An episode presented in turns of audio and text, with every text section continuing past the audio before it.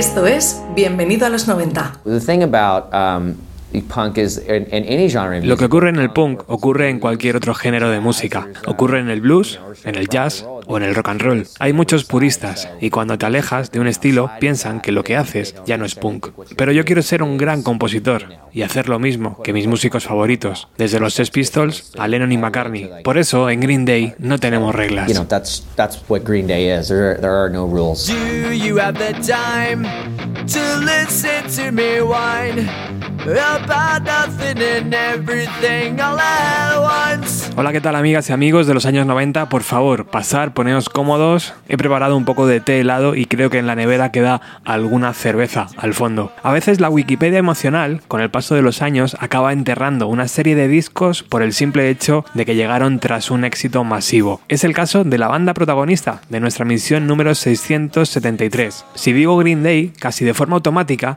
nuestra cabeza piensa en Dookie o en American Idiot, dependiendo de nuestra edad. Dookie fue aquel fenómeno global que se lanzó en febrero de 1994 y del que Kurt Cobain hubiera estado muy orgulloso, según palabras de su viuda. La mezcla de guitarras aceleradas, el tono gamberro de la costa oeste de Estados Unidos y sobre todo una colección de canciones pop disfrazadas de punk hacen de este disco el hermano pequeño de Nevermind.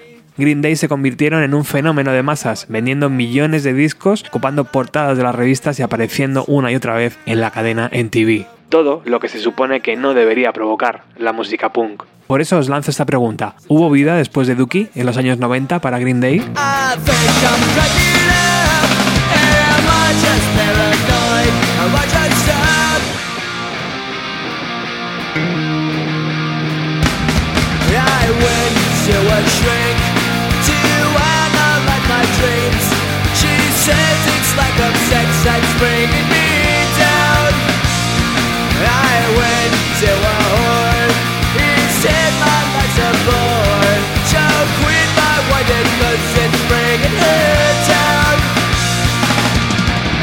什么样？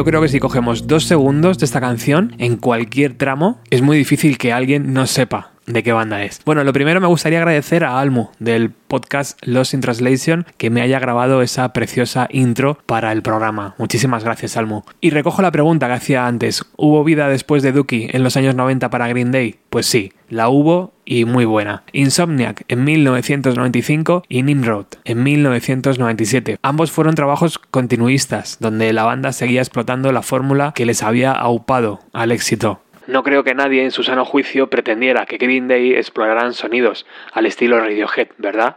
Ellos siguieron a lo suyo. Buenas melodías, guitarrazos, coros marca de la casa, bajos simples pero efectivos y una batería que arrancaba así su cuarto disco, Insomniac.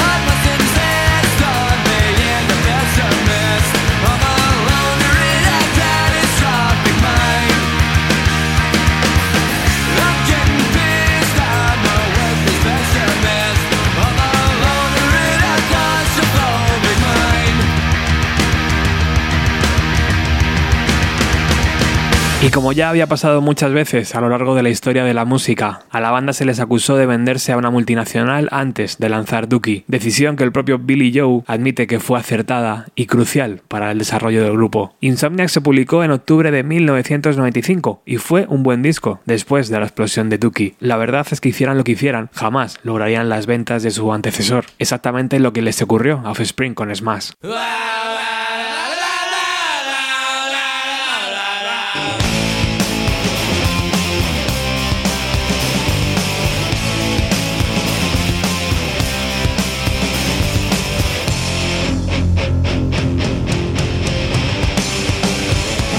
Después de 10 meses de intensa gira, el grupo había acumulado suficientes experiencias para volcarlas en un nuevo trabajo. Insomniac también fue el primer paso hacia los nuevos Green Day, que años después volverían a estar en boca de todos, gracias al lanzamiento de American Idiot. Billy Joe, Trick Cool y Mike Dirm abandonaron los suburbios y el gueto para colarse en el backstage junto a gente como Oasis, Metallica o Foo Fighters. Habían llegado a convertirse en lo que habían deseado siempre, estrellas de rock, y ahora tocaba mantenerse. La paternidad había llegado a sus vidas y el insomnio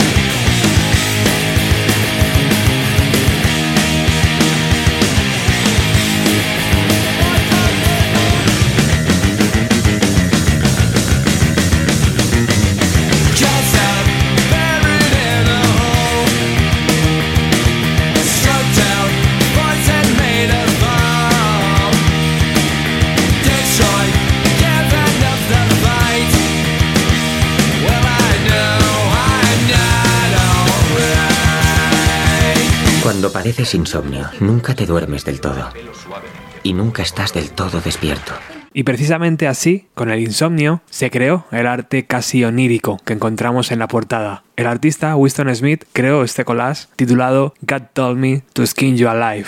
Dios me dijo que te despollejara vivo, una referencia al grupo Dead Kennedys. Winston colocó tres calaveras en la portada, una por cada músico. Si la tienes a mano, te invito a buscarlas. Y precisamente la metanfetamina es la protagonista de la siguiente canción que vamos a escuchar, Brain Stewed. El músico lo describe así. Me acababa de comprar varios equipos de grabación y el riff de la canción se me ocurrió cuando estaba experimentando con estos aparatos por primera vez. Es un tema sobre la metanfetamina, sobre no poder dormir y sobre estar despierto toda la noche. Era algo que en aquella época se llevaba mucho en la escena punk y claramente estaba experimentando.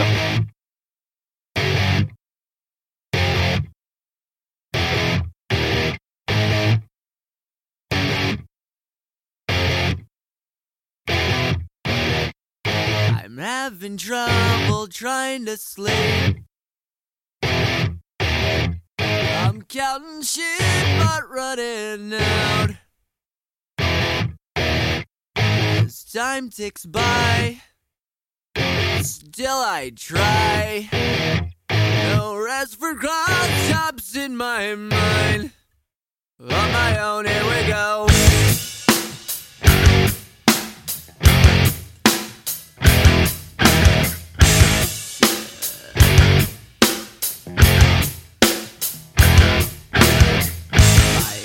Feel like they're gonna bleed. Right up and bulging out my skull. My mouth is dry. My face is numb. Fucked up and spun out in my room. On my own, here we go.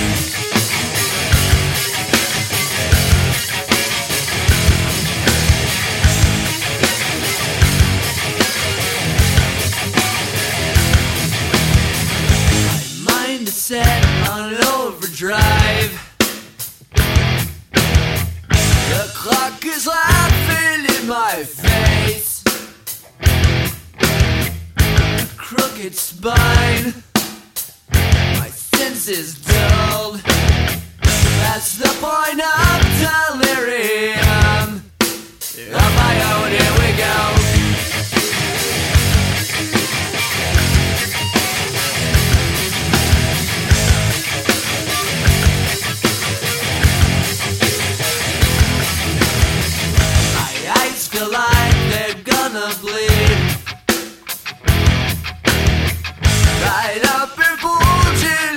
eyes.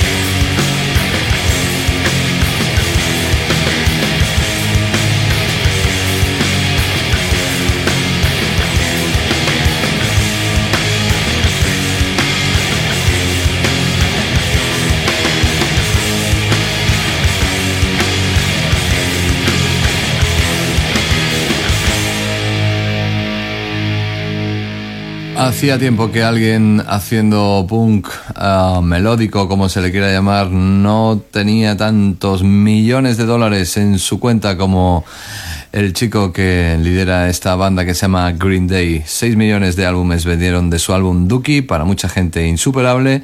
Y bueno, pues aquí está la vuelta, sobre todo con un sonido potentísimo, como en realidad tenía Dookie, como en realidad tienen casi todos los discos de Green Day. Y desde hace algunas semanas estamos escuchándolo aquí en D43, su álbum a punto de estar en las tiendas de todo el mundo bajo el título de Insomniac. Ese chaval que hacía referencia a Paco en su programa, emitido en octubre de 1995, es Billy Joe. Pelo teñido, tatuajes, camiseta negra, vaqueros y su inseparable guitarra Stratocaster, azul cielo, repleta de pegatinas con sus iniciales en rojo. Él es el motor creativo de la banda y el que vuelca sus pensamientos, sus reflexiones y sus miedos en las letras. Unas letras que nos acababan llegando a nosotros, la generación del blockbuster, de las palomitas de microondas, del chicle, bubalú, de los drakis o del bollicao. La misma generación que empezaba a tratar a la música como fast food y claro, de aquellos barros estos lodos. Viéndolo con la perspectiva de los 25 años que han pasado, tal vez Insomniac se lanzó muy cerca de la onda expansiva de Dookie, y eso hizo que con el tiempo se haya convertido en un disco casi fantasma. Los estudiosos de la banda dicen que es un trabajo oscuro y más ruidoso que los anteriores, queriendo hacer ver, según ellos, que seguían siendo una banda de punk rock ácida y comprometida. Aún así, los ecos de Dookie estaban muy presentes. Un ejemplo, Walking Contradiction.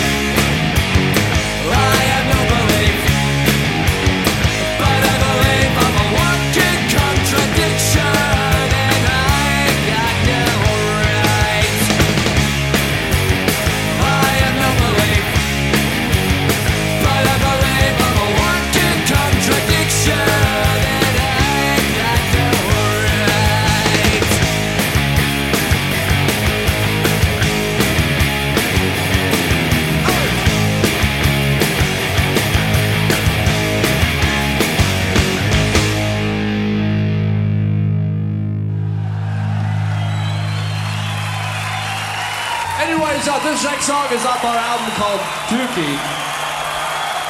And Dookie es mierda.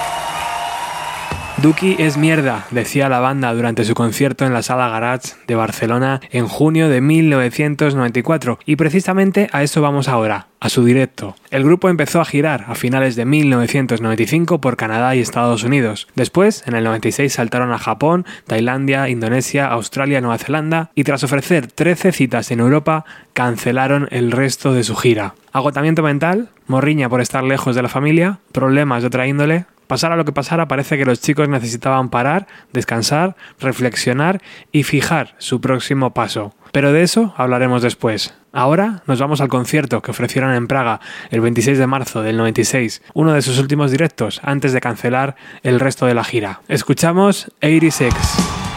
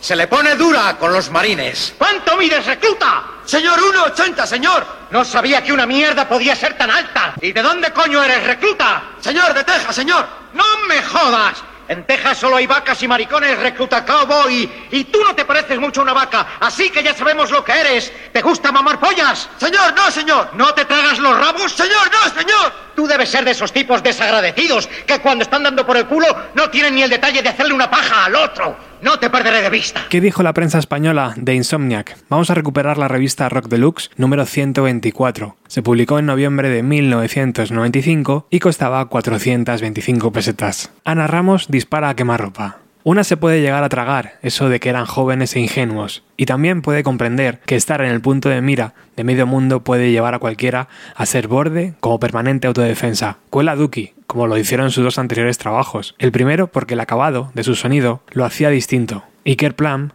por su frescura. Pero Insomniac no. ¿Por qué? Se preguntarán muchos. Porque Insomniac repite los mismos esquemas que han venido apuntando a lo largo de su carrera. Tres discos, tres EPs y demás rarezas es mucho repetirse. Mentira, exclamarán algunos. ¿Cómo que no? Vamos, hombre, vamos. ¿Acaso Armated Sons no podía aparecer en Dookie? ¿Brad en 39 Mod? ¿O Stuck With Me en Kerplan? ¿Pero qué pasa con Brain Stew o Panic Song? Insistirán los más tozudos. Bueno, vale, tal vez en este sean más rockísticos, más urgentes, más punk rock, pero no me vengan con que ser rápido, duro y melódico es novedoso. Por Dios, qué tonterías me dicen. ¿Acaso no tenemos ya suficiente producción del punk californiano a esas alturas? Lo siento, pero que Green Day todavía no hayan superado la edad del pavo no les sirve ya de excusa. Y aunque realmente pueden sorprender que se acerquen al sonido de Epitaph, la verdad es que no podían resultar más previsibles. Y encima pecan de inmovilismo y de mimetismo. Y para colmo, Insomniac es más malo que los anteriores. Lo que hay que oír, señorito.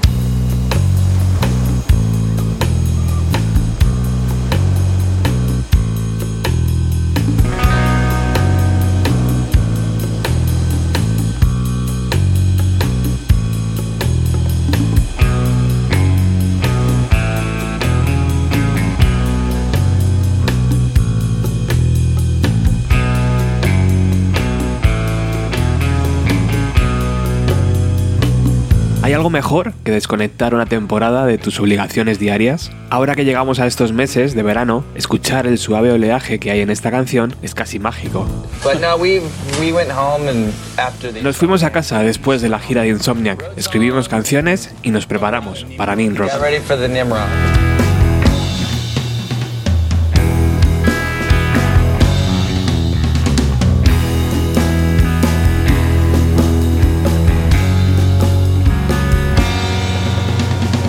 Cuatro meses metidos en el estudio dieron como resultado más de 30 canciones. Este es el álbum que siempre he querido hacer desde que empecé con la banda, dijo Billy Joe Armstrong. De esas 30 composiciones decidieron incluir 18 en su quinto disco, titulado Nimrod, un término usado para referirse a personas estúpidas o tontas. El cambio había llegado, decían los medios de comunicación, sin darse cuenta que algunas canciones se habían escrito años atrás, como Time of Your Life, que ya aparecía en uno de sus singles editado en 1995, bajo el título de Good Riddance.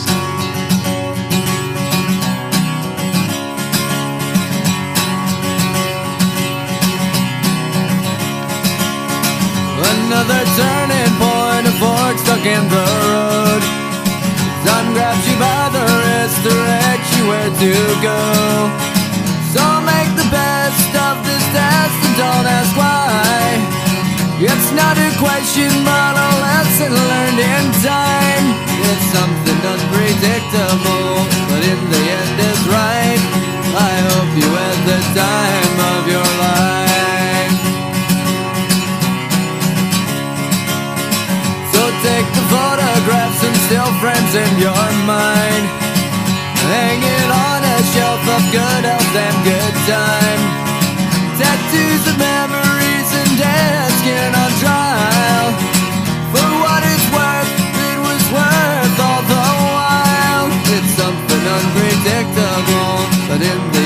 try.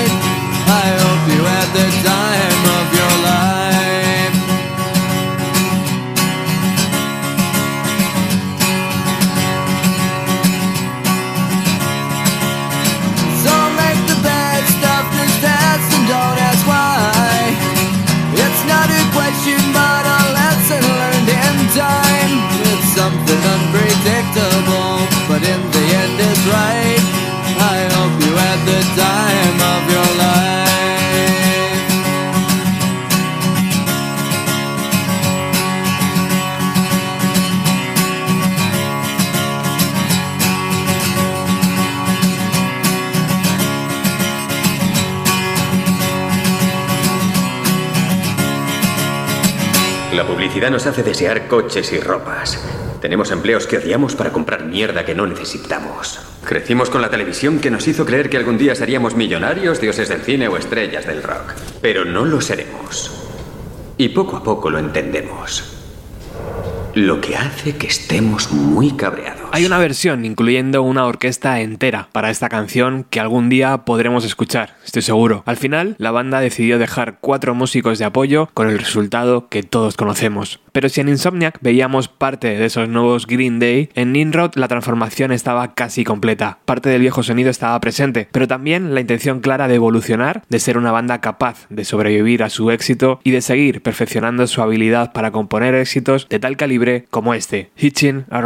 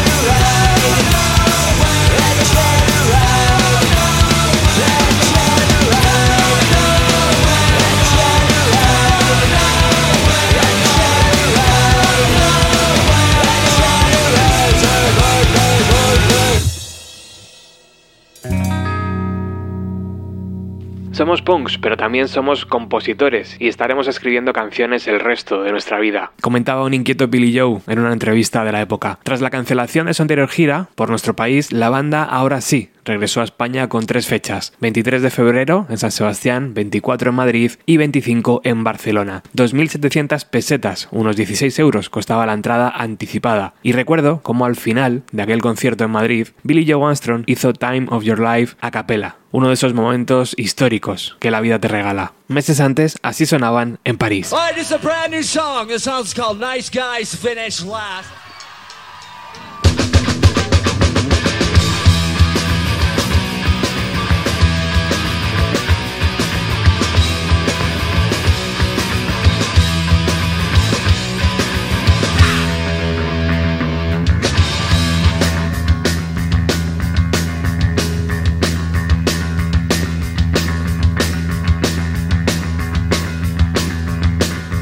light skies faded last You're running out of gas Your sympathy will get you at the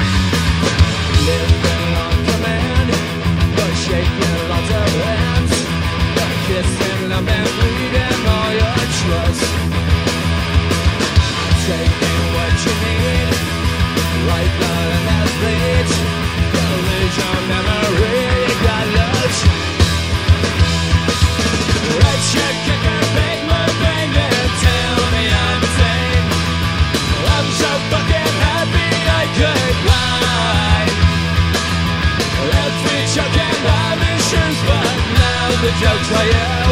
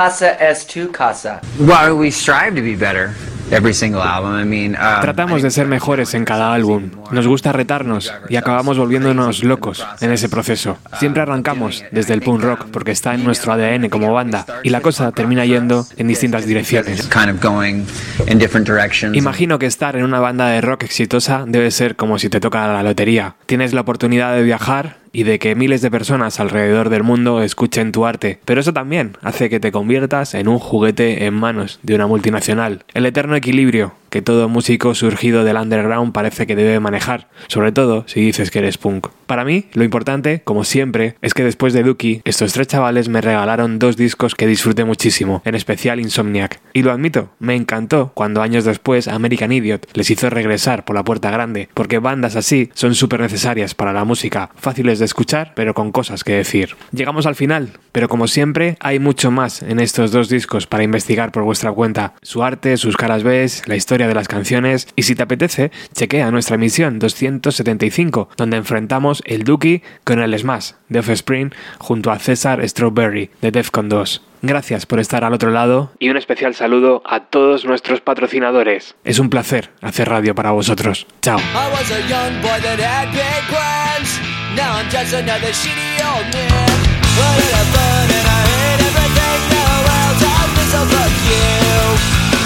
Glory days to him. I drink a six pack of empathy. Like some bitch and so am I. The world me so fuck you. Wasted youth and a fence full of ideals. I had a young and optimistic point of view. Wasted youth and a fence full of ideals. I had a young and optimistic point of view. I think a bulge and my gut's